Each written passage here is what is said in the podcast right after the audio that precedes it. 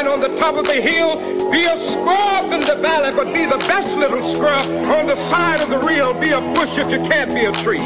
If you can't be a highway, just be a trail. If you can't be the sun, be a star. It isn't by size that you win or you fail. Be the best of whatever you are. And when you do this, when you do this, you've mastered the length of life.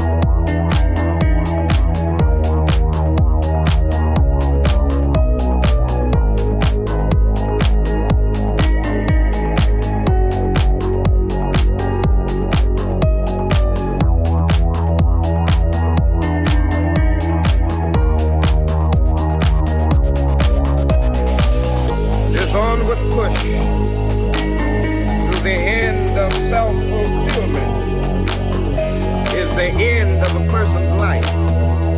Now don't stop here though. A lot of people get no further in life than the limit.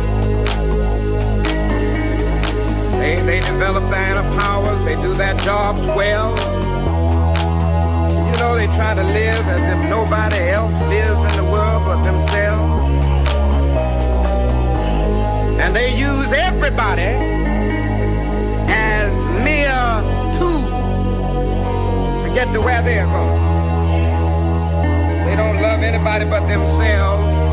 And the only kind of love that they really have for other people is utilitarian love.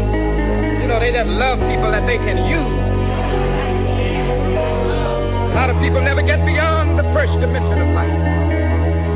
They use other people as